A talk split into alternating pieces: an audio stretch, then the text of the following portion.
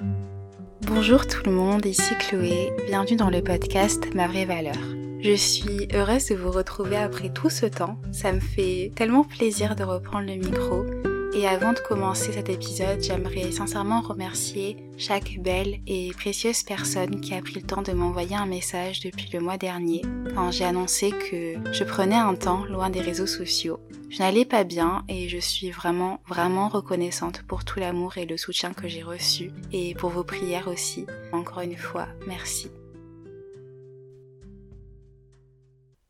Dieu utilise nos saisons les plus difficiles pour faire fleurir les plus belles choses en nos vies. C'est quelque chose que j'ai souvent lu ou entendu. Pourtant ce n'est pas une réalité toujours facile à accepter, ou même expérimenter. Surtout quand on est au milieu d'une épreuve douloureuse, au milieu d'un désert. Le désert, c'est un endroit de sécheresse et d'isolement, où tout espoir semble perdu. On est sans repère, sans direction, c'est la sécheresse aussi à l'intérieur. Il y a ce sentiment de creux, de vide, ce détachement d'à peu près tout ce qui faisait sens avant, mais qui maintenant semble bien lointain. Une sorte de déconnexion avec la réalité, avec tout ce qui nous entoure. Et j'ai remarqué que le temps passe différemment dans le désert. Tout semble long, même trop long, et c'est frustrant. Rien ne semble changer, c'est toujours le même décor, des dunes et des dunes de sable. L'avancée est pénible, on enchaîne les nombreuses chutes et c'est décourageant. Il y a aussi la solitude. Même si les personnes autour de nous nous aiment, elles ne pourront pas toujours comprendre ce qu'on traverse.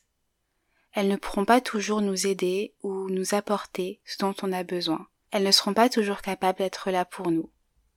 J'ai appris que la traversée du désert se fait seule. Seule avec Dieu. Et c'est une réalité avec laquelle on peut longtemps se débattre, car on ne veut pas être seul. Seul, ça veut dire être abandonné, ne plus être aimé. La solitude et l'isolement, c'est une souffrance dans la souffrance. Mais il arrive un moment où il faudra bien accepter ce qu'on vit. Et souvent, pour accepter, on a aussi besoin de s'autoriser à ressentir les émotions qui nous traversent, même si elles sont désagréables ou douloureuses. Si tu as besoin de pleurer, pleure. Si tu as besoin de crier, crie. L'Éternel entend tes pleurs et il entend tes cris. Peut-être que tu as oublié sa présence au milieu du désert, isolé de tout et plongé dans le silence. Mais lui ne t'a pas oublié. Et il est plus près que tu ne le crois. Il voit ton cœur brisé, découragé et fatigué. Ses bras sont tendus vers toi, prêts à t'y accueillir. Je sais qu'au premier abord, le désert est un lieu qu'on chercherait à éviter à tout prix. Mais j'ai appris que tout change quand on se saisit de la main de Dieu pour le traverser. Parfois, il ne change pas l'épreuve ou les circonstances, mais c'est nous qu'il change à travers elles. À travers, ça implique un mouvement, d'un point A à un point B. Ça implique de se retrouver au milieu de quelque chose, en plein cœur de quelque chose, pour ensuite pouvoir en sortir. Je pense souvent à Psaume 23 verset 4, ce verset où David parle de la sombre vallée de la mort, qu'il traverse en paix, car il sait que l'Éternel est avec lui. Ça m'encourage beaucoup. Ça me rappelle que dans les épreuves les plus douloureuses, je pourrai toujours trouver la paix en sachant que je ne suis jamais seule.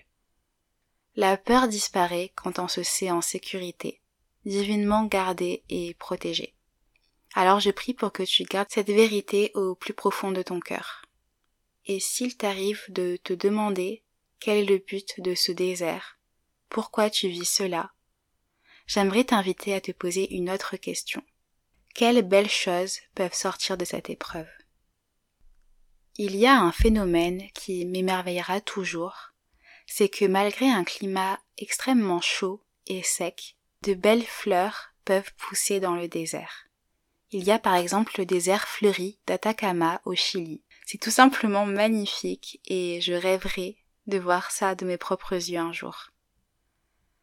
Toutes les fleurs ou plantes ne sont pas capables de fleurir dans de telles conditions. Il faut qu'elles soient fortes, résistantes, capables de s'adapter, pleines de ressources pour survivre à ce milieu. Et si une fleur peut fleurir dans le désert, tu peux aussi fleurir dans le désert. Je suis convaincue que lorsque Dieu permet un désert dans ma vie, c'est pour me rendre plus forte, plus courageuse. J'ai appris qu'il y avait certaines leçons que je ne pouvais apprendre qu'au milieu du désert, en étant seule avec le Seigneur, éloignée du bruit et des distractions.